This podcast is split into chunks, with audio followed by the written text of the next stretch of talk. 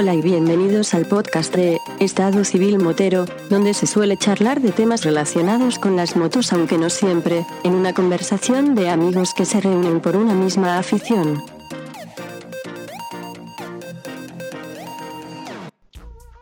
¿Qué pasa, chaval? Hombre, querido Ampi, ¿qué de tiempo sin saber nada de ti? ¿Te has metido en un convento o qué pasa contigo? No, no exactamente. Lo que pasa es que tengo. mm, ¿Cómo se, diría? ¿Cómo se dice? Te lo voy a decir resumido. Que sales con la moto a la hora de los ricos. Cuando los pringados no podemos salir. ¡Zas en toda la boca! Te voy a informar porque últimamente estamos un poquito más despegados que de costumbre. Mm, Lo que pasa es que en esta quincena estoy con, con los niños, entonces estoy un poco más en convento de clausura. Pero no por ello significa de que no esté haciendo mi- mis cuatro deberes que tengo que hacer. Y bueno, aprovecho que tengo la familia aquí, pues, para- para- tú sabes, salir a la playa, eh, dar mis paseitos, eh, hacer cuatro compras y las cuatro cosillas que, que tiene uno que hacer. Pero bueno, con ganas de que, Prioridades, prioridades. Ah, por supuesto, por supuesto, hay que cumplir como buen ciudadano. Bueno, deseando que pasen estos 15 días y, y planificar un par de rutitas por ahí que tengo pendientes para, para quitarle quitar el mal sabor de boca de, de- de los días que llevo sin cogerla. A ver cómo es la ruta esa, porque estoy fácil. De hecho, O sea, tú, tú propon que yo creo que ya has liado. Fíjate lo que te digo. Ya has liado. de hecho, una de las rutas es una cosa que te propuse para ir a ese sitio que te comenté, un poquito Road. Ay, aunque bueno, yo sé que en esta época va a hacer calor. La verdad es que va a hacer calor. Pero no sé, igual hago yo un previo y veo cómo está aquello, si merece la pena meternos en berenjenales y fregados de Orroa. Ay, Te que- explico, te explico. Hay un invento que se llama garrafa de 5 litros. Tú te metes, no robas, y cuando el berenjenal se ponga muy serio, coge la garrafa de 5 litros y te echa un litro y medio por encima de agua, te monta en la moto y sigue para adelante. Yo calculo que así te puedo hacer 200 kilómetros con la misma garrafita de agua echándotela por encima.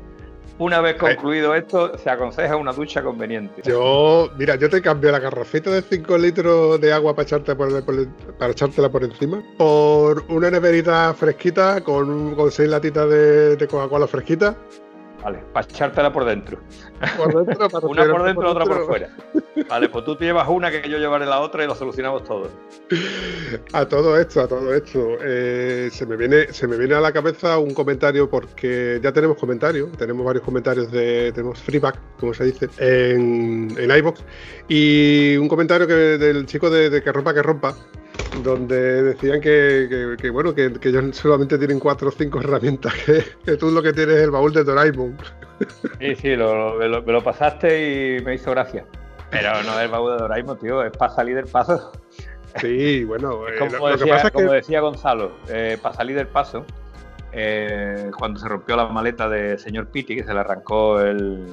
Eh, Gonzalo le arrancó la maleta de cuajo. Una Triumph arrancó la maleta de cuajo a una BMW, arrancándole cogidas y todo. El seguro, como siempre, se echó el culo atrás, le dijo que no pagaba la maleta, que no pagaba acogida, que eso era un chanchullo, porque la excusa del seguro para no pagar era que nosotros éramos amigos. ¿eh? Qué bien, ¿no? Argumento de peso, claro, yo cuando salgo en moto elijo gente que no conozca de nada. Bueno, total, que en aquel momento, según decía Gonzalo, yo saqué una correa, amarré la correa la maleta allí y está, ¿no? Es lo más lógico del mundo. Si no tienes correa, a ver cómo te llevas esa maleta, ¿no? Pero me viene a la cabeza un argumento que no sé si he comentado en otros casos, de una salida que hice con unos chavales, que el chaval más joven tiene 70 tacos, ¿vale? Son verdaderos máquinas andando en moto, hasta que no se quita el casco no te das cuenta tú de que el que te ha pegado un pasón, además de pasarte en kilómetros hora, te pasa en un porrón de años, ¿vale? Bueno, pues el caso era que había uno que había pinchado y eh, que yo a ver si hay una, una mecha para, era un tubeless, a ver si hay una mecha para arreglarlo, para acá, para allá. Total, que al final no había mecha por ningún lado y ya eh, el compi de él, coño, que es que lo que no puede ser, pues me tiene que pagar la mecha, me tiene que... Yo digo, pero esto qué es, esto es absurdo, tío.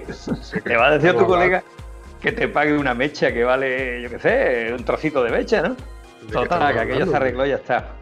Pero la, historia, ¿cuál es? La historia es que el que lo tiene lo pone y el que lo pone lo pierde, ¿comprende? Entonces, cuando es el mismo, cuando es el mismo el que siempre pone las cosas y que siempre las pone, o tú tienes una compensación con ese tío, o te arriesgas que cuando tengas 70 años te diga que has pinchado, pues haberte traído una cámara, pues haberte traído una mecha, pues haberte traído un desmontable, pues haberte, ¿entiendes? Porque un desmontable no creo que le pudiera pegar.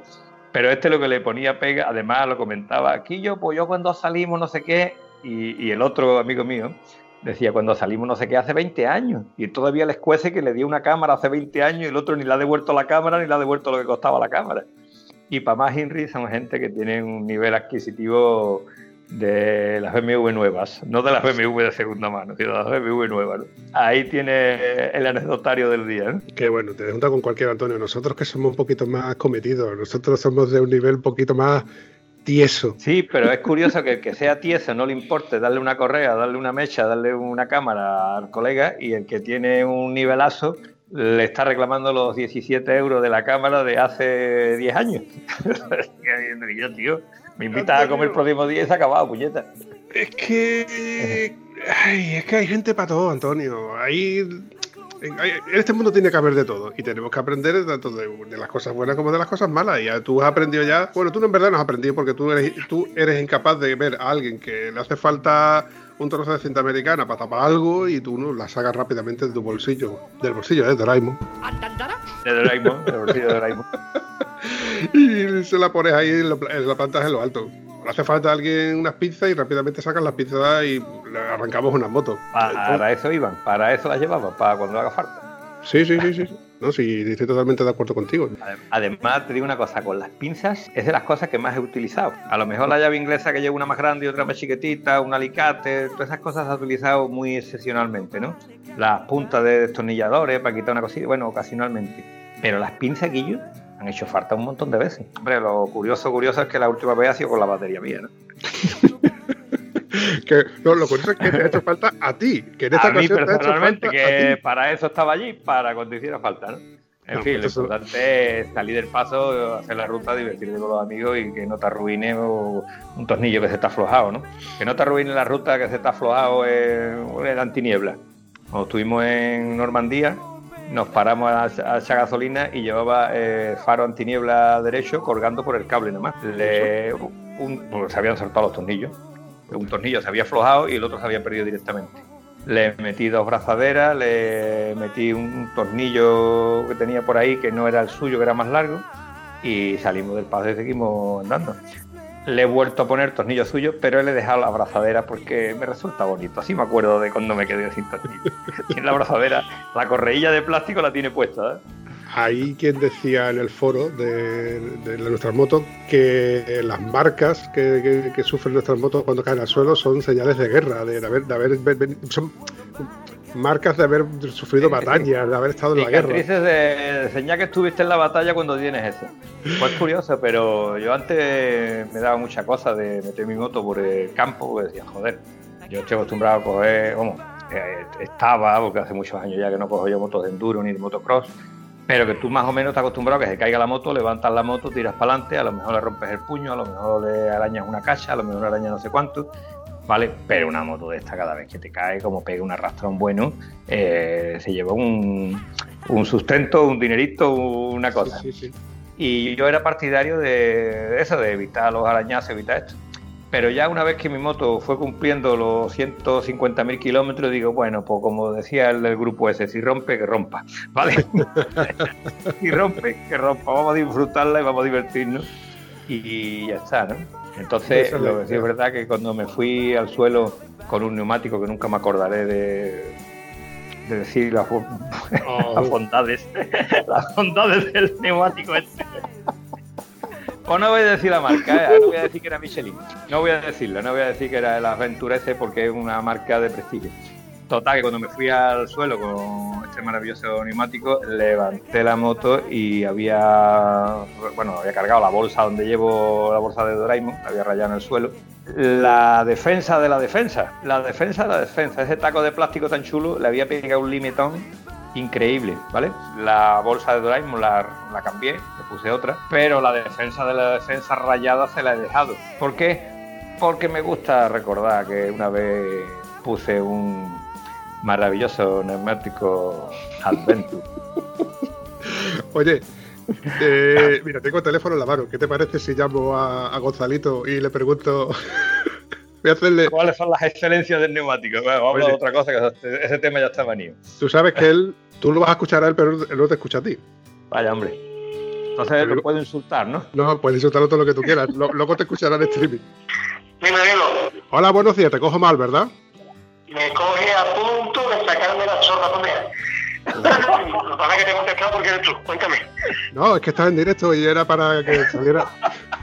esto, esto, esto, esto tú lo avises primero, que yo en directo en la radio. Y yo ya le puede diciendo que esto no se corta.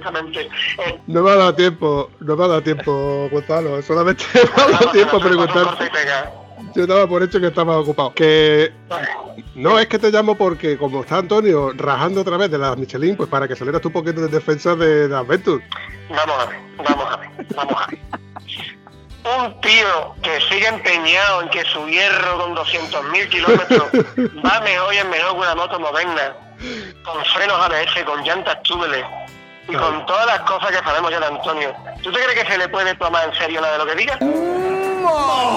¿A que no? No. Eso primero. y Segundo, los neumáticos son como el culo, cada uno tiene uno. Ole, ole. Cada uno tiene una opinión. Por lo tanto, ese neumático que a Antonio no le gusta, porque él ha tenido una mala experiencia con él, doy fe, pues hay otras personas como el Piti o como Manolito, el municipal, que ha estado aquí el otro día diciéndomelo, y están locos de contento con ella. Ahí está. Los que no cogen la moto. Entonces, y yo no te ha gustado, yo, pues yo, mi neumático me ha ido muy mal tampoco hace falta que montes una campaña para derrocar a Donald Trump. Que no, hombre, que no una campaña, que es que cada vez que sale él, pues me acuerdo de ti y digo, mira, pues mira, voy a por dónde me llama yo a Gonzalo para que también haga campaña en contra de, Antonio. Ay, yo en contra de Antonio sabes que nunca podré tener una campaña por mucho que, me, que algunas veces me aplique darle recibir. Pero no, por contra Antonio no puedo. Ahora, coño Antonio, me parece que sueña por las noches con ella. No te, o sea, tú, no tú no lo puedes escuchar, tengo el puesto de los cascos, con lo cual tú no puedes escucharlo. Pero bueno, esto da para hacer un trío. ¿Cómo ha sonado eso, no? Sí, pero que conste que yo soy grabador no juego, ¿vale? Yo no juego. Si hay trío, conmigo no contamos. El otro dice que yo no juego. Antonio Locomotora que se le da muy bien y paso el mayor. No, no, no, yo siempre he tenido un sexapil para los moñas, así que yo con los tríos no juego. Ni de coño, no voy. Yo digo como el niño de Vitano, yo me monto atrás, papá, yo me monto atrás. me he comprado yo me monto atrás. Que no te tengo más, Gonzalito, que ya quedamos emplazados para otro otro ratito ya en condiciones, ¿te parece? Cuando usted quiera, que yo tenga más tiempo, porque me las están dando todas el mismo lado. No, yo cuento, yo cuento de que todos tenemos nuestro tiempo limitado y es difícil que cuadremos dos contra más tres. Y ya no digo es más. Complicado, es complicado. En fin, chaval. Pero bueno, Aquí estamos para contar lo que hace falta, por Seguimund, como dice el cómico. ¿Qué te, Oiga, tío, ¿qué te, a tu servicio. ¿Qué te gusta, Gonzalito? ¿Qué te gusta? Oye. Me encanta, no. ¿Qué? Lo dicho, no te entretengo más. Que sé que tienes trabajo y no es plan de, de fastidiarte. Pues sí, hoy estoy bastante liado. Sí, sí, sí, sí. Es lo que tienen los tontónomos. eh, solo acabo de contestar a una micha mía hace un rato. De hecho, he empezado el día retornado. Dice, anda, no dejes que las vacaciones te las estropeen. Digo, no, no, si no estoy de vacaciones. Soy un autónomo desgraciado, no se acabó. Venga, venga. Por lo dicho, chaval, que te sale bien, que no pases mucho en lo que te queda de día, ¿vale? Muy bien. Pues venga, tío. Un abrazo. Hasta luego, campeón. Hasta luego. Bueno, pues ahí tenemos. Pues nada, ahí tienes el yin, el yin y el yang. Es curioso que las motos que le va bien ese neumático sean las 1200 con control de tracción y con ABS. Vamos a ver. Vamos a partir. Eh, yo, yo lo llamaba él por no, más, que nada no por sacar conclusiones sobre una cosa u otra, pero sí que es verdad que él a ver, es profesional del gremio y él habla en general del montón de, motos que. motos, coches, camiones, lo que sea que. Pero claro, a cada uno nos va de una manera diferente. Tú, teniendo la misma moto que yo, conduces de una forma totalmente diferente a mí. Yo, cuando salgo, y salgo en, solitario, tengo la buena o mala costumbre de que yo trabajo con inercia. Eh, vamos a partir de la base que yo en mi trabajo trabajamos con inercia. Entonces, tú aprovechas la inercia que, tú tengas para de un movimiento, ya sea de un camión, una maquinaria, una grúa, lo que quieras llamar. Entonces, no aceleras tampoco en exceso, porque luego eso crea una serie de inercia. Y tú cuando ves que tienes que frenar, pues automáticamente levantas el pie y aprovechas la inercia Ponerse la inercia porque luego te vas a quedar sin freno, que también te puede pasar. Completamente de acuerdo. Esto se hace ya con, con experiencia y con tiempo y después de haber fallado muchas veces y haberte encontrado con problemas de, de, todo tipo. No es que conduzca tampoco como una abuela. Si, me, si, me, tengo que poner a la altura de alguien, pues me pongo a la altura de alguien. Pero sí que noto que digo, es que no voy.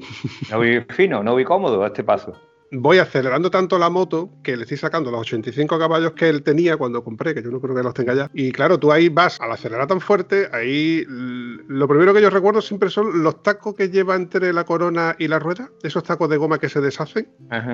tú no te fijas la rozadura que tiene dentro de la llanta. Eso se produce por, por la fricción que, crea dentro el movimiento de los tacos y el. Cuando acelera y cuando frena, lógicamente. Mm, sobre todo cuando acelera. Cuando tú aceleras o reduces una, una reducción fuerte, eso se incrementa. Y yo he visto tacos, he visto motos que con, ese, con esos tacos, además de destrozado, con una llanta con un rebaje, que dices tú, esto ya es hasta peligroso. Por eso hay que cambiar las piezas. Si rompe, que rompas. Y te lo ha dicho tu amigo. ¿Por qué no le echas cuentas a los chavales? la verdad que sí, si rompe, que rompa. Pero hombre, la idea es ser eficiente. Es ser eficiente. Oh, no, vale si no necesitas correr, ¿para qué vas a acelerar? Si estás consumiendo combustible, vas a gastar frenos, vas a gastar... Eh, eso es conducción eficiente, ¿vale? Eso es una cosa que la mayoría de la gente no la hace ni siquiera con el coche. Por la razón que tiene el coche un consumo de 4 litros o 5 litros en carretera y se mete en ciudad y pasa a 20 litros. Vamos a ver, chavalote, ¿cómo ha subido a 20 litros en ciudad? ¿Cómo conduce? Pues como si estuviera en un circuito. Aceleras a tope y después frenas a tope. Esa conducción es muy deficiente, ¿vale? Sí. Igual que el Anaki Adventure. Ya está. Ya no hablemos más. Dejemos el. Dejemos el neumático que no vale, coño, que no sirve. sí, es que esto va extrapolado al tema del neumático. Y no quiero dar. O sea, yo no voy a dar y ni voy a salir en defensa ni en contra de nada, pero sí que digo que cada uno conduce de una forma diferente, entonces gasta el neumático de una forma diferente. No es igual tú, que a lo mejor llevas un poco más de peso que yo cuando yo voy vacío, que yo a lo mejor que llevo las maletas aunque estén vacías y resulta de que aerodinámicamente pues la moto va de una, trabaja de una forma diferente. Entonces, tus neumáticos, aparte, tú tienes ya unas suspensiones más, más, en condiciones que, por ejemplo, mi moto. Entonces, aunque tú tuvieras el mismo neumático que yo, está claro de que tú, teniendo incluso la misma moto que yo, vamos a gastar los neumáticos de forma diferente. A eso, si lo extrapolamos todavía más a mostrencos de, de 300 kilos, como la 1250 Adventure cargada de equipaje, etcétera, pues es que es, impensable de que uno, de que todo el mundo gastemos un neumático y que a todo el mundo le vaya bien. Habrá quien tenga un mejor feeling y habrá quien tenga mejor feeling. A ti te ha salido malo, Antonio, eso está claro. Pero yo creo, creo sinceramente que ha sido un fallo de la unidad que yo monté. Porque si ese neumático le sale hacia todo el mundo, eh, Michelin lo hubiera recogido del mercado. Te lo digo así. Es claro, claro, evidentemente. Que no es lógico que no tenga agarre, que no tenga feeling, que no tenga nada y se quede casi, casi como un slick, casi como un slick con 7.000 kilómetros. Dado que mi, que mi conducción con otros neumáticos, coño, yo al, al ¿cómo se llama? Al Anaki 2, a ese le hacía yo 15.000 kilómetros. 17.000 el, el, Anaki 3. Eh, me pasé a, los Conti Attack 2 y lo más que le hacía eran 12.000. Conti, el maravilloso STR, lo más que le he hecho a un STR son 10.000. Y ahora cojo este neumático que tiene menos feeling, menos agarre que cualquiera de los que he nombrado y encima con 7.000 kilómetros está literalmente para tirarlo a la basura. Eh, ha sido un fallo grave. Porque si dijera, es que ha agarrado maravillosamente, está explicado, pero es que no ha sido el caso. Mira, de los STR, tú me has dicho que le has hecho máximo 10.000 kilómetros, ¿cierto? Bueno, pues yo tengo ahora mismo 14.000 kilómetros. Tengo la trasera todavía. No digo que a medio uso, pero puedo sacarle probablemente unos 5.000 kilómetros más. A la trasera, la delantera no creo que aguante más porque la delantera es normalmente la que yo uso más en freno, y sí, sí que le nota el escalonado en los, tacos delanteros. Y mira que yo deseaba que fuera al revés, pero claro, freno más de lo que acelero. Eso sí es verdad. Yo abuso más de frenar, y no por, por inercia, pues realmente, pero de Yo creo que al paso que tú vas no tiene que frenar, ¿eh? ¡Zasca! No, si no, o sea, no, no, ha sonado Zasca, ¿no? No ha sonado Zasca, pues tenía que haber sonado Zasca. Al paso que tú vas no necesitas frenar. te ha gustado, te ha gustado. En fin, corramos un estúpido pelo con el tema de los neumáticos. A tomar el viento. Esto al fin y al cabo es lo, de siempre. Esto es una charla que sale. Lo que pasa es que sale la conversación y sale la conversación. Mira, anoche resulta de que eh, recibí un correo de, la aplicación de iBox en la que me decía que tenía un nuevo comentario. Eh, dice: Oyente cero. Eh, buen podcast, rollo charla de colega en el bar. Lo descubrí anoche y ya lo escuché todo. Qué bueno. Uves, gas, viva el dos tiempos. Escúchame, dice que lo, que lo empezó a escuchar anoche y se ha escuchado los 10 episodios del tirón. No me jodas. Está trabajando la criatura de noche. Una mala tarde la tiene cualquiera. Yo, yo reconozco que me escuché los 40 episodios que tenía eh, Charlas Moteras en un verano. Pero fue un verano que coincidió de que tenemos poco, teníamos que echar muchas horas, turnos de noche, y claro, pues o sea, me hacía entretenido y yo aprovechaba cualquier excusa para, para escucharlo. Me lo escuché en un verano, o sea, recuerdo que fue un verano porque pasó un montón de calor. Y de hecho, cuando se los puse a ellos, que me puse en contacto con ellos, se lo comenté, eh, me hicieron una mención, ¿no? Dice, hombre, tienes que tener un... Ole tú que eres capaz de escucharlo de un tirón y... porque hay- Tengo circunstancias atenuantes, ¿no? Claro, claro. Y, y igual por esto le he cogido tanta afición a- al tema del podcasting en el, en el rollo en motel. Pero que si te gusta esto, enhorabuena, chaval. Bueno, la cuestión es echar un rato, como, como, como cuando salimos en moto, un rato divertido así. Cuando salimos en moto, la charla es más breve, porque es cuando paramos a repostar, cuando paramos a tomarnos algo y cuando hemos terminado, eh, a ver, chicos, hasta luego. Pero claro, aquí, como no tenemos moto, pues charlamos solo. Alargamos la charla, recortamos la salida de moto. Sí, bueno, esperamos, ya todos, todos andará. Tengo, he recibido otro, otro correo con otro freeback. El, del, el nombre del usuario es Che. Dice, pues aquí otro que se acaba de poner al día con todos vuestros podcasts. Una alegría escucharos. Macho, me da a mí la impresión de que yo, que pensaba que esto era un tostón de una hora, digo, hay que tener ganas de escuchar a dos tíos hablando de moto durante una hora. Te, te digo que cuando yo escucho tanto los que hemos grabado nosotros como los que has grabado con otros amigos, dura una hora, pero se te hace breve. No sé por qué, siempre hay algo interesante, siempre hay alguna cosita, siempre surgen cosas. Y los mismos que grabamos nosotros, que te digo, "Oye, ha quedado esto un poquito descafeinado, carece de interés. Después lo escucho y digo, bueno, pues mira, alguna cosita ha quedado aquí. Yo siempre pretendo, a lo mejor por deformación profesional, ¿Qué dice usted? el tema de ser entrenador y de estar queriendo enseñar siempre a los niños algo, por lo menos que no se lastimen, que no se hagan daño, que hagan las cosas bien hechas, por deformación profesional, quiero que cuando nosotros hagamos una charla, que le aportemos algo a, a la gente que la está escuchando, ¿no? Sí, Entonces siempre encuentro que hay alguna cosa cuando lo escucho de segunda. Digo, "Bueno, pues si alguien escucha esto, no va a cometer el error que yo cometí con tal o con cual cosa. sí, sí, sí, sí, sí, sí. Es la, la idea. Está muy bien lo, lo de intentar aportar eh, tus propias experiencias y transpor- transportar- o sea, traspasarlas al, al podcast en este caso para que alguien que no, bueno, que a lo mejor no tenga idea o tenga una idea diferente a, a- a esto. Mira, el tema de, por ejemplo, que hablamos de, de la linterna, que yo siempre usaba en, en mi baúl Gibi, que tenía su soporte para dos pilas y siempre tenía que te llevar un paquetito de pilas de, de repuesto por si en, por algún momento no me he acordado de cambiar las pilas y a lo mejor me acordaba en otro momento de noche, pues las cambiabas con un escaneador. Pero desde que descubrí lo de la, la linterna esta recargable de manivela de, de la empresa esta francesa que vende muchas cosas de deporte, es que es por no ser propaganda tampoco. Tú sabes, ¿no? Esa que vende de todo, que todo el mundo en la playa tiene cosas de esa, esa empresa. Que Pues- como para 10 de- como para 10 deportes o una cosa así. Yo, es que es increíble. Tú vas por la calle y te ves pantalones de quechua, eh, camisetas de. de, de, de- Tribor, de tribor. tribor, exactamente, cosas de playa. Y yo, es increíble lo que, lo, lo que equipan esa gente. Ah. El, el negocio del siglo. Pues eso, la linternita esa que, que te queda sin batería, que le pega un 30 segundos Meneo, a la, a la vuelta. manivela. Y ya por lo menos para buscar lo que tienes que buscar te, te- te- te pega la bio. Tengo una navaja multiuso siempre. Una navaja no, una multiherramienta con alicate que siempre la llevo en un huequecito que me cabe. Eh, yo qué sé, sí que llevo una navaja cuando llevo las maletas. Llevo una navaja porque esta navaja tiene el típico puntero que sirve para romper cristales, ¿sabes? Y es una navaja de. Cuando- Cuando tú trabajabas robando coches, ¿no? El No, puntero no, ma- cuando tú trabajabas- No, y además tiene para cortar los cinturones. Y la llevo dentro de la maleta. Eh, tengo una rejilla. ¿Sabes la rejilla esta que, que sirve para usar a- Sí, para, sí, sí. Para que no se te resbalen las cosas. Sí, que también se usa mucho las motos deportivas para sujetar un casco, el casco del pasajero a lo mejor, ¿no? Eh, Pues esta red. rejilla o tipo pulpo la tengo Red, yo puesta en las maletas. No rejilla, red. Es- bueno, es una red. Sí, sí, sí, es una red elástica.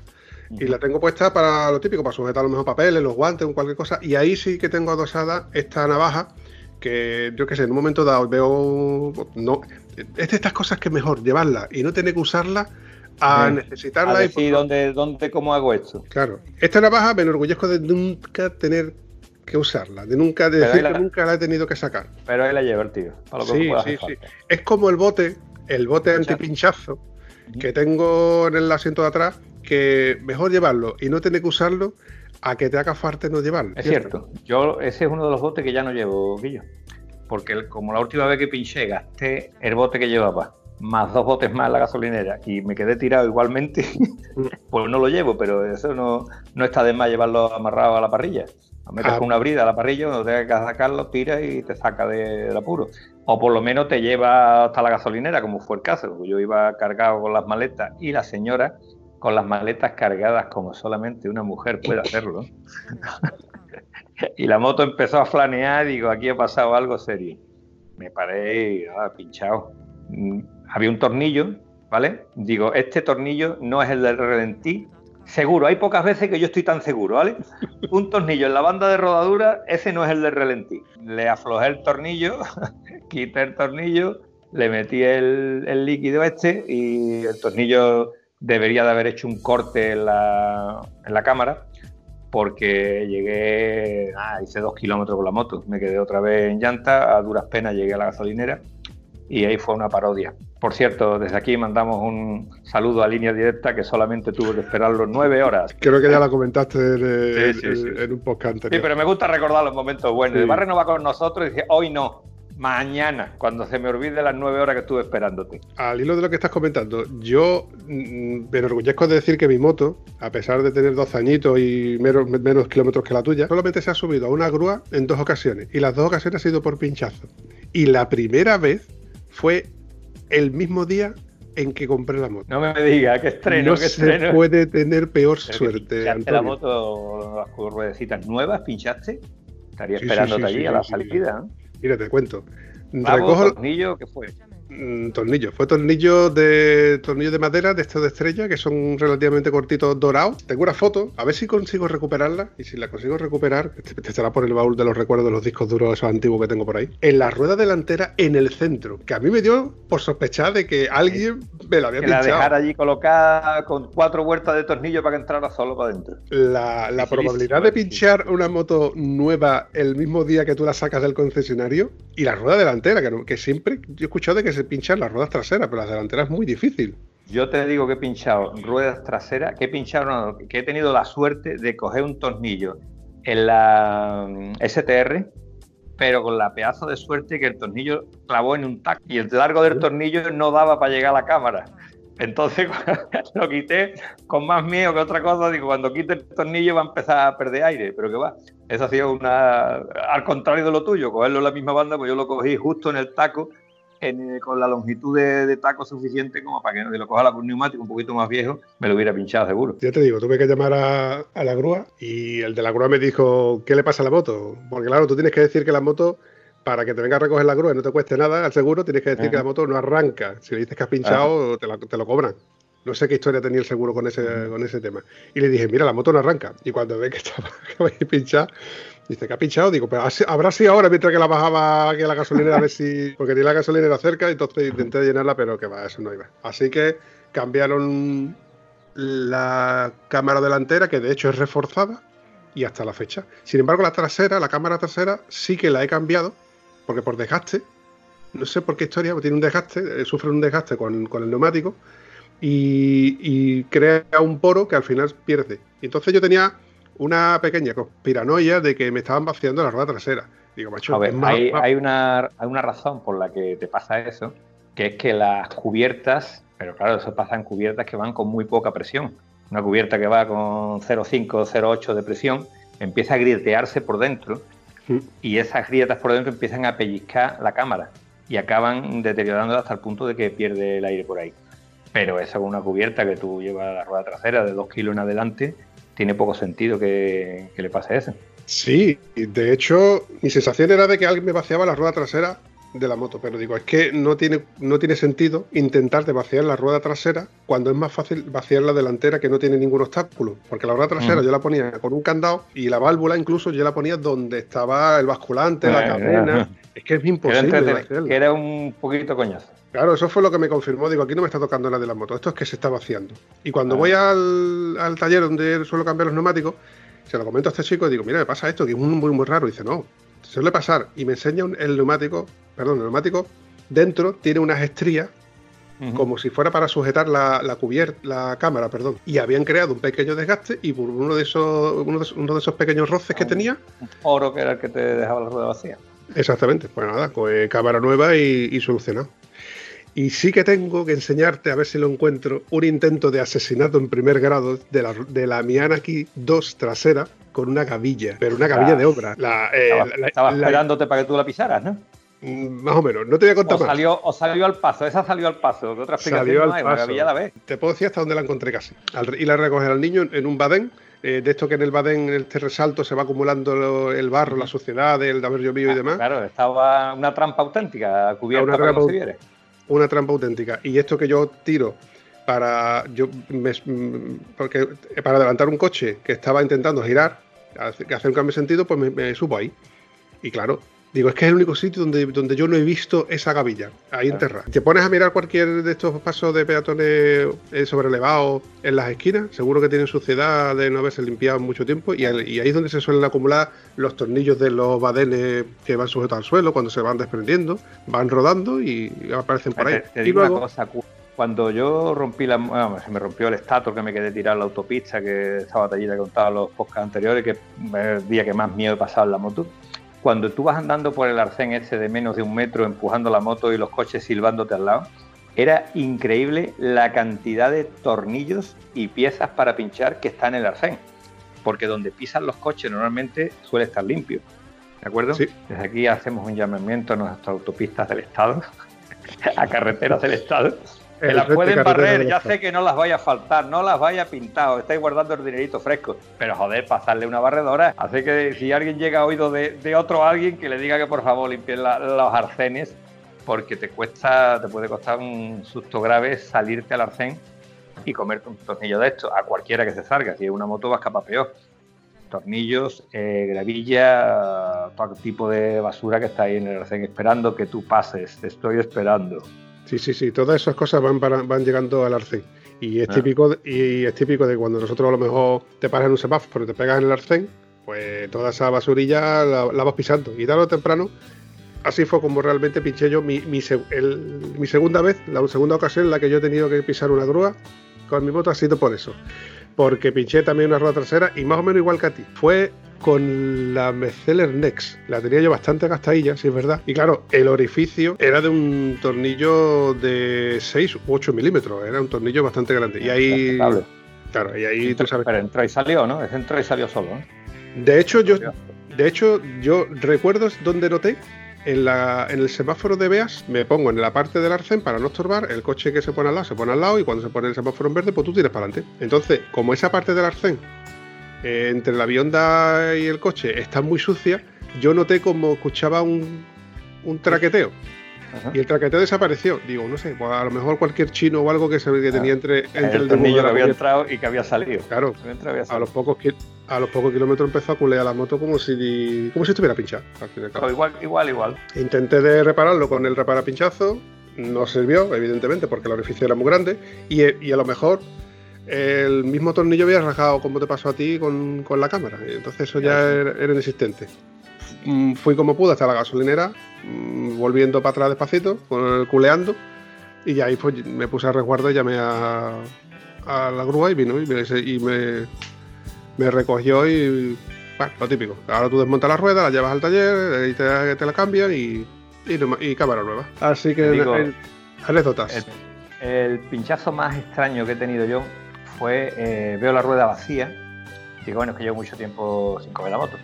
Le meto presión de aire, compruebo que mantiene la presión de aire, no suelta aire por la válvula tampoco, eh, al rato la miro, yo estaba aquí en el monte, me voy a matar las cañas y de buena primera empiezo a notar una vibración que la, la cúpula a 110 la tenía que sujetar con la mano porque la cúpula me, me- se amarreaba entera. Llego a matar las cañas, miro la goma, la goma de neumático está normal, no entiendo de ninguna manera, ¿vale? Al día siguiente voy a coger la moto para venir al monte a trabajar y la rueda está vacía. Me paro en la gasolinera, le meto presión, llego justo al taller de nuestro querido amigo Gonzalo. Gonzalo, mírame esto, a ver qué es.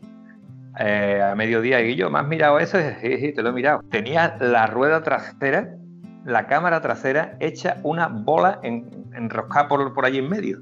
O sea, la, la, cámara, la rueda había girado, la cámara la había hecho jabón, había hecho un guruño allí más extraño que todas las cosas, y esa es la causa de la vibración, que la rueda trasera tenía una bola en un lado y cada vez que iba dando vueltas iba vibrando de una manera, te digo, rarísima. Entonces digo, bueno, cámara, como dice, por la razón que sea, la rueda iba tubelizada. A ver, tubelizada, tubelizada un tiempo, porque cuando tú te parabas, la rueda se vaciaba. Pero que mientras que iban dando aquello se sostenía el aire misteriosamente. Total, cambio de cámara y a seguir rodando con la moto, pero no deja de ser un pinchazo muy extraño que tú se te quede la cámara trasera hecho una bola por ahí en medio, como una serpentina en realidad, y que la rueda siga manteniendo la presión, ¿no? Para mí es un portergay. son cosas raras, son, son cositas raras que, hay por ahí. En fin, chaval, vamos a cambiar de tema porque estoy recordando de que colgué hace unos días unas fotografías en, Instagram sobre las botas, eh, mis queridas botas Diadora, que creo, creo, que son hermanas gemelas de una forma que también vi en su día, de las cuales estoy muy, muy, muy, muy contento con ellas porque son una botas súper cómodas, no tienen ningún defecto exterior a simple vista y son herméticas. Yo que sé, son cómodas de poner y de quitar. Pero claro, yo no me di cuenta hasta un día que la moto, mm, yo, la suela refalaba un poco en el suelo cuando tú vas a maniobrar con la moto. Y una vez aquí estando en casa, pues de estas veces que se te cae la bota y te das cuenta de que está, miras la suela y está agrietada. Está agrietada y hasta llega un punto de que la fotografía se ve, ¿no? Que ya está perdiendo, está perdiendo suela. Caucho, caucho, le falta caucho ahí en medio. Se está cristalizado, la verdad. Eh, estás Bota no tiene los kilómetros que hay motos, pero sí que tiene los 12 añitos que tiene mi, moto. Entonces ya creo que le está, le está tocando... No sé por qué hablamos cosas de tieso, tío. Los ricos tiramos las botas y nos compramos botas nuevas. Eso es así, compadre. Eso sigue siendo así. Eso como un amigo mío, ¿no? un compañero de trabajo que es un Audi A4 y, llegó con las ruedas gastadas, gastadas, gastadas. Y le dice un compañero, dice que yo, ¿tienes ruedas gastadas? Y dice, bueno, ¿y qué? Pues cuando se termine de gastar, pues compro otro. Otro, ¿Otro coche, el lote entero. Vamos, tenemos un amigo que se niega a hablar contigo precisamente porque le va a decir cuántas motos ha cambiado por no cambiar las cubiertas, que ha cambiado varias, ¿eh? cambio de cubierta, cambio de moto, ¿eh? ahí lo lleva. No, no, no. Que coste, que coste. Y con esto rompo una, una lanza a favor del amigo Mateo, que no es que no quiera ponerse en contacto conmigo a través del micrófono, sino que el chaval, como es normal, pues tiene muchísimo trabajo. Y pero eh, hay una ley no escrita en la cual él, dice, él no lo dice, pero lo decimos nosotros, que él cambia antes de moto que de neumático. Sí, sí, sí, suele, suele pasar. Que esta moto va por el tercer juego de neumático y yo creo que ha batido récord, ¿eh? Sí, sí, sí, sí. Esta moto que tiene ahora yo creo que es la que más cariño le ha cogido. También tiene una, ley no escrita en la cual tiene que ser de la marca. No sé por qué será, pero.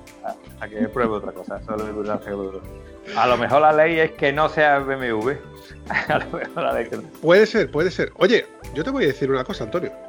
Yo, hoy por hoy, tal y como está la competencia y tal y como está la oferta y demanda, porque ten en cuenta de que cuando yo compré mi moto en el 2008, era la única moto que había con esa relación peso-potencia, cilindrada, estética que me gustara, porque no había ninguna. Por encima solamente estaba la 990 Adventure de KTM y por debajo Honda tenía la Transal. Honda tenía una Transal que el ABS, por ejemplo, no era desconectable. Era o la comprabas con ABS o sin ABS. Eh, BMW también tenía la 650 monocilíndrica de 50 caballos. Yamaha tenía la XT de 48 caballos. Ahora, ah, bueno, Kawasaki tenía la KLR también de unos 50 caballos, que eran monocilíndricas. Pero claro, estamos hablando de motores que eran monocilíndricos todos, por debajo y por encima. No había, no había ninguna. Ha saltado una que hubiera sido, para mí es la, como la asignatura pendiente, el escalón que no, que no he hecho, que yo creo que esa moto para disfrutar tiene que ser una gozada. Aunque tu amigo Isaac Feliu la ponga como pongo yo a los, a la KTM 690 la 690 llegó después, Antonio. Ajá. El, modelo 690 de KTM, yo lo sé, te lo digo porque yo he salido con gente que en, el CTA y se la han comprado después de, haber tenido un Ovestron para hacer un poco más de enduro. Y de hecho, mi amigo Enrique, eh, la terminó largando porque era una moto para él demasiado potente. Y mira que tiene, una, tiene, tiene unas curvas de potencia que son programables para que no diera tanta potencia, pero le decía que era demasiado potente para él y para el uso que él le daba. Y lo que no recuerdo al final que moto terminé de comprar porque ya me he despegado mucho de, este grupo. Pero después salió una moto que también me gustaba mucho, porque tú sabes yo venía de la 650 monocilíndrica de BMW, ¿vale? La S esta que me gustaba mucho pero que era muy pesada, ¿no? Entonces, eh, cuando Husqvarna o BMW compró Husqvarna, sacó una que creo recordar que era la Terra, que era la misma GS 650, pero con los espacios un poquito más abiertos, con válvulas más grandes y daba por encima de los 60 caballos. Y esa moto yo la veo altamente atractiva porque sigue siendo una moto ligera, ojo, ligera para la carretera, no ligera para el campo. para el campo te sobra peso, pero para la carretera te va a ir genial porque con 60 caballos para un piloto solo te da una alegría muy divertida. Mira, te voy a contar una anécdota en Berrocal. Una de esas veces que yo fui temprano y crucé Berrocal desde La Palma hacia. Perdón, sí, desde La Palma a Berrocal hasta, hasta Berrocal, ¿no? Y detrás mía una moto supermota. Y cuando ya me adelantó, pues descubrí qué moto era. La Ubarna TE 610 creo que era porque recuerdo ese modelo porque lo vi en el concesionario de, BMW en aquel entonces, porque fue cuando compró. ¿Esa la tuve yo? Tuve una Husqvarna 610. Y yo, ¿cómo andaba, ¿cómo andaba la moto y el indio? O sea, ahí era, iban la flecha y el indio. No tuve cojones de cogerla. Eso hay que decirlo. Por mucho que yo intentara, me, llevaba un poco con la lengua afuera y llegó un momento que le dije, hasta luego, Lucas. Tira para adelante y me deja. ¿Cómo pues andaba? Doy fe, que la 610 es una maravilla. Yo tuve la 610 de enduro. Me metí en el circuito de motocross con ella y la máquina EVA mm, maravillosa. ¿Qué problema tenía esta moto? Que había. ¿Tú te acuerdas del ABS? Pues esto tenía el ABS en el arranque. A veces arrancaba y a veces no arrancaba. Te liabas con la moto, Quillo, y de buena primera que no arrancaba y te puede llevar ahí media hora pim pam, pim pam, pim pam y te digo que me cogía cuando yo estaba fuerte como, como dedicaba a estar fuerte, ¿no? Y yo que no arrancaba y que no arrancaba. Ahora arrancaba la moto y te dabas una vuelta, tío, y ibas alucinando con esa moto en cualquier tipo de circuito. Lo único que se le empalagaba a esta maravillosa moto eran las curvas de radio estrecho. Es decir, tú te metes en el circuito y quieres hacer un interior con la moto y la moto se va a hacer todo lo posible por salirse del interior. ¿Qué hacía en el circuito? Pues me iba a hacer las curvas amplias, ¿no?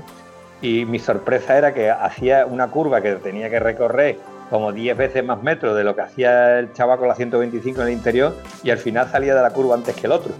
Porque claro, una curva de radio grande la coges mucho más rápido, ¿no? Entonces te daba una sensación muy, muy agradable, teniendo en cuenta que no dejaba de ser una, una enduro pesada, para enduro era pesada, pero para meterte en carretera eso era súper ligera, ¿no? Y esa moto me dio muchas muchas satisfacciones, exceptuando la fragilidad mecánica. Arranque, se comía los rodamientos del cigüeñal, ignoro por qué motivo, por qué razón, he cambiado dos veces los rodamientos del cigüeñal y vamos, me dio mucho tipo así de problemas. Al final la vendí, fue cuando me metí en la maravillosa Yamaha IZ426 de motocross. Esa tuve la oportunidad de probarla hace muchos años, que de hecho que también tengo alguna foto por ahí. Un tío mío arreglaba motos en el pueblo y una de esas motos la tenía de un pueblo vecino para, para ponerla en venta. A ver si alguien la... Y me dice, toma, eh, sobrino, ¿quieres probarla? Yo ya tenía mi, mi, mi 800 ya comprar, creo que sí, que ya la tenía mi 800 comprar, pero no sé por qué razón no había pasado por ahí hasta que me, me monté y a los 10 minutos me bajé de la moto temblando. Me temblaban las manos y las piernas, Antonio.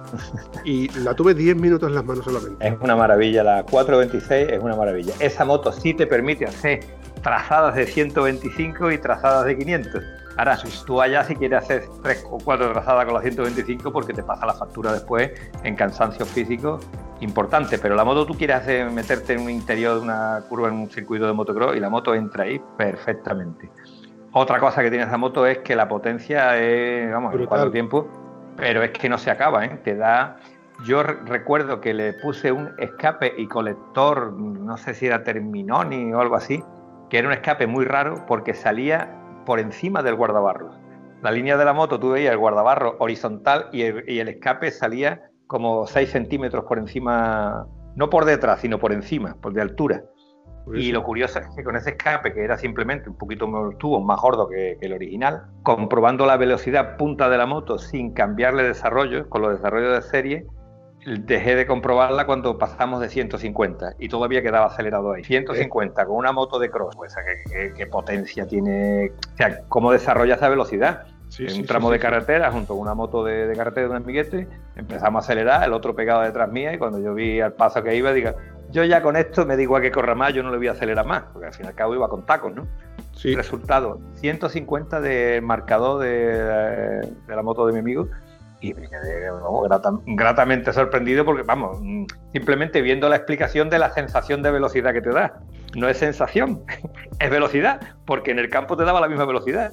Fíjate bien lo que te digo, Antonio. Esta moto es la 426, luego derivó a la 450, 460. 450, exactamente. Estamos hablando de motores monocilíndricos que se usan en competición y que se usan en ride. Y yo tengo en mente un comentario de, el podcast de Viajes en Moto, tiene un especial del de, Dakar, en, las que hablaban de que estos motores, estos monocilíndricos, que era increíble las velocidades puntas que tenían. Y hablaban de que la velocidad media de los pilotos eran de 168 kilómetros por hora. De media. De media. Pisando tierra. Pisando, tierra, tierra, Duna, en algún lado te tienes que parar, tienes que mirar el, el roadbook, te tienes que orientar, te, te, te, puedes enterrar, te caes, te levantas. O sea, es que no van a 168. Que pues ya no voy a París a caer, allá más Propio. hombre, con propiedad. Ya no, iba ahí, pero ya no voy, ¿vale? No, no, no. Yo te recomiendo que no vayas, Antonio. Además, hace mucha, pero no voy. Hace mucha eh, Cuando se habla de la mortalidad que tiene este rally, ¿no? que ha muerto un piloto de moto, que los que se han quedado parapléjicos o tetraplégicos, ¿no? cuando pasa este tipo de cosas, dice, bueno, coño, ¿cómo pasa esto? Pasan porque van a una velocidad que no es decir, es que cuando he pegado el talegazo ya la moto había perdido velocidad, cuando me he caído, o sea, tú vas a 100, la moto empieza a hacerte extraño hasta que te vas al suelo, a lo mejor te has caído a 40 y sigue siendo un, un, soberano talegazo. Pero si tú vas a 200 y algo, cuando tú caes, eh, por mucha velocidad que hayas perdido, tienes que tener mucha, mucha suerte. Es una locura. Y ya te digo, estos motores que dices tú, vale, yo tengo una moto de 800 centímetros cúbicos, 85 caballos, se pone a 200, motor derivado de, no derivado, sino que también se usa en, motos de carretera. Pero estos motores monocilíndricos con, con 50 caballos, 60 caballos, pero eso sí, una relación peso-potencia brutal. y que volar vuelan. Es que se le ve por las dunas, que es que vuelan, relativamente vuelan. Os digo que después de muchas horas, muchos días, etcétera, se les puede considerar eh, héroes porque conseguir hacer lo que ellos hacen. Mira, y no quiero alargar mucho más porque esto quiero comentar, esto quiero comentarlo con, Gonzalo, a ver si él estaba más puesto, porque es el erudito del tema de, los ROAD. Pues, y de muchos temas, de muchos temas. Sí, sí, sí, sí, sí, sí. Quiero pillar a Gonzalo. A ver, lo que pasa es que siempre está el, el liado. Pero solamente te voy a dejar un, un, un dato. Eh, la carrera más larga que se hizo en el París-Dakar, en la edición más larga que se hizo en el París-Dakar, recorrió desde el 1 de enero al 22 de enero o sea, 22 días. Quítale dos días que tienen de descanso donde no corren, pero en esos 20, 22 días recorrieron 15.000 kilómetros. Ahí va. Para que te hagas una idea, en todo el mundial de rallies no se corren esos kilómetros. En todo el, mundo, el mundial de rally que se corre en diferentes países del, planeta, no se, corre, no, se recorren esos 15.000 kilómetros. Bueno, ahí hay que tener en cuenta un detalle. La etapa larga de aquella fecha eh, era desde París hasta Marsella o desde París hasta Barcelona. Eh, hubo varias ediciones. De asfalto, de asfalto, ¿vale? Pero es que una, eso era asfalto, puro y duro. Pero tú terminabas allí del asfalto y ya cogías, te metías y ya eran algún tramo de asfalto de enlace, ya todo era eh, tierra. Entonces, habla de, vamos a, vamos a quitarle mil kilómetros, mil quinientos kilómetros, catorce mil kilómetros de tierra en 20 días es de verdad, de verdad, como decía el camionero este, eso los de las motos no son pilotos, son Superman. Sí, sí, sí. Porque es que aguanta eso, la forma física que tienes que tener es algo fuera de serie, ¿no? Yo creo que eso se escapa a la mayoría de los portales. No te, voy a, no te voy a rebatir lo que has dicho sobre los enlaces. Creo que los enlaces no cuentan en la kilometrada, que en esos 15.000 kilómetros, o sea, ojo, esto solamente fue en una de las ediciones, la edición, como vale, vale, la, la, edición más larga, pero vamos, que aún así, 15.000 kilómetros. Si yo tardo un año o dos en hacerle esos 15.000 kilómetros a mi moto Y estamos hablando que ellos lo hacen en 20 días. 20 días dándole que te pega la moto. Ahora hay que tener en cuenta que seguramente los cinco pilotos punteros oficiales se bajen de la moto en 6 o 7 horas. ¿Vale? Ponle que se bajen en 5. O sea, te va a llevar 5 horas montar la moto seguidas. Pero los que no son pilotos punteros ni oficiales se van a bajar de la moto después de 12 o 14 horas montado en ella. Sí, sí, ¿vale? y, esos- y duerme ligerito que mañana te tienes que montar otra vez a las 5 de la mañana para salir corriendo. sí, sí, que O esos sea son, que- proba- que- esos son probablemente los que más veces se pierden y te- que tienen que recuperar. y- Claro, y y, pier- pierden mucho. bueno, y cualquier tipo de problema que tiene, que, que tiene, todo lo hace, o sea, un oficial todo lo hace más rápido, ¿no? Está claro, ¿no? Te voy a poner deberes, te voy a poner deberes, como te, te A suelo ver. poner- te estoy poniendo últimamente. Luego te pasaré el enlace de un piloto de Dakar de hace un par de años que yo le seguía la pista de antes del Dakar y luego durante el Dakar, porque él corre y luego se apuntó en el Dakar. Este piloto se llama Lyndon Poskin. Si lo encuentro, te voy a pasar los enlaces de. eh, hace un pequeño previo de. Pero claro, todo está en inglés y yo de inglés fatal. Pero bueno, se más o menos interpreta lo que, lo que hace. Te vas a tener que ver varios vídeos, eso sí es verdad. Pero sobre todo en los, en los del Dakar te van a enganchar porque son vídeos que duran poco, 30, 40 minutos, una cosa así. Donde vas a ver la progresión de la cara de ese hombre. Ese hombre tiene una sonrisa eterna. Es como tú, Antonio, siempre tiene una sonrisa en la cara. Pero vas a ver la progresión de esa sonrisa como va decayendo conforme van Se pasando. va los- deteriorando día, día tras día Sí, campeonato. sí, de sí, ahí- prueba. Y ahí vas a tener la prueba irrefutable de que esto no está hecho para mortales. Te voy a contar, porque tú hablas de mi sonrisa, pero mm, como dice el amigo Tony, eh, tú a mí no me has visto cabreado. Y Tony comenta que la única vez que me vio cabreado fue una vez en una ruta que hicimos por Galicia, que digo yo, vamos para comer. Total, que eran las una y media, vamos a parar, eran las dos, no paramos, eran las tres, y yo, vamos a parar a comer, coño. Y nos paramos a comer en un pueblo, que no me acuerdo del nombre, Tony seguro que sí se acuerda, pero yo es que no me quiero acordar porque no soy rencoroso, ¿vale? ¿Qué dice usted? el pueblo en fiestas. Y vamos a comer un sitio y dice, no, ya hemos cerrado. Digo, escúchame, estáis de fiesta, cojones, a las 3 de la tarde. No, no, no, aquí ya no se puede comer. Y yo, que no nos daban de comer en ningún sitio. Un pueblo en plena feria que no te dan de comer. Y yo, ¿usted de qué horario tiene aquí de, de- vida? Aquí, aquí la gente, ¿qué, qué es lo que pasa? No, no, no. Y no, y no, y no, y no. Y entré en una gasolinera, compramos cuatro porquerías para engañar al hambre y salimos de allí de mala manera. Es la única vez, como dice mi amigo Tony, que, que te he visto cabreado. Hay cosas que, no hay cosas que no tienen explicación. Eh, eso era en Galicia, pero es que los queridos mm, franceses, esa gente nos vinimos de allí y nos cogimos un sitio abierto para comer. Por lo visto a la una ya están cerrando los, los restaurantes de, para almorzar. Así que no, me tocaron a mí todos los tontos, una de dos.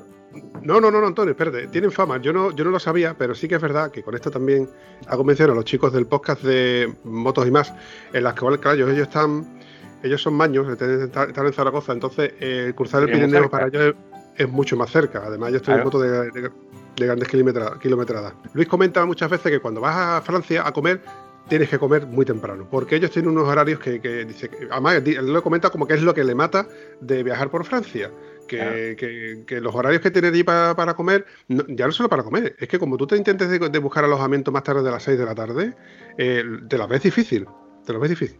Y digo, Pues nosotros para buscar alojamiento, y te estoy hablando de las 9 de la noche, estaba el aparcamiento del hotel cerrado, con lo cual no podías acceder al hotel para decir, tenéis una habitación aquí.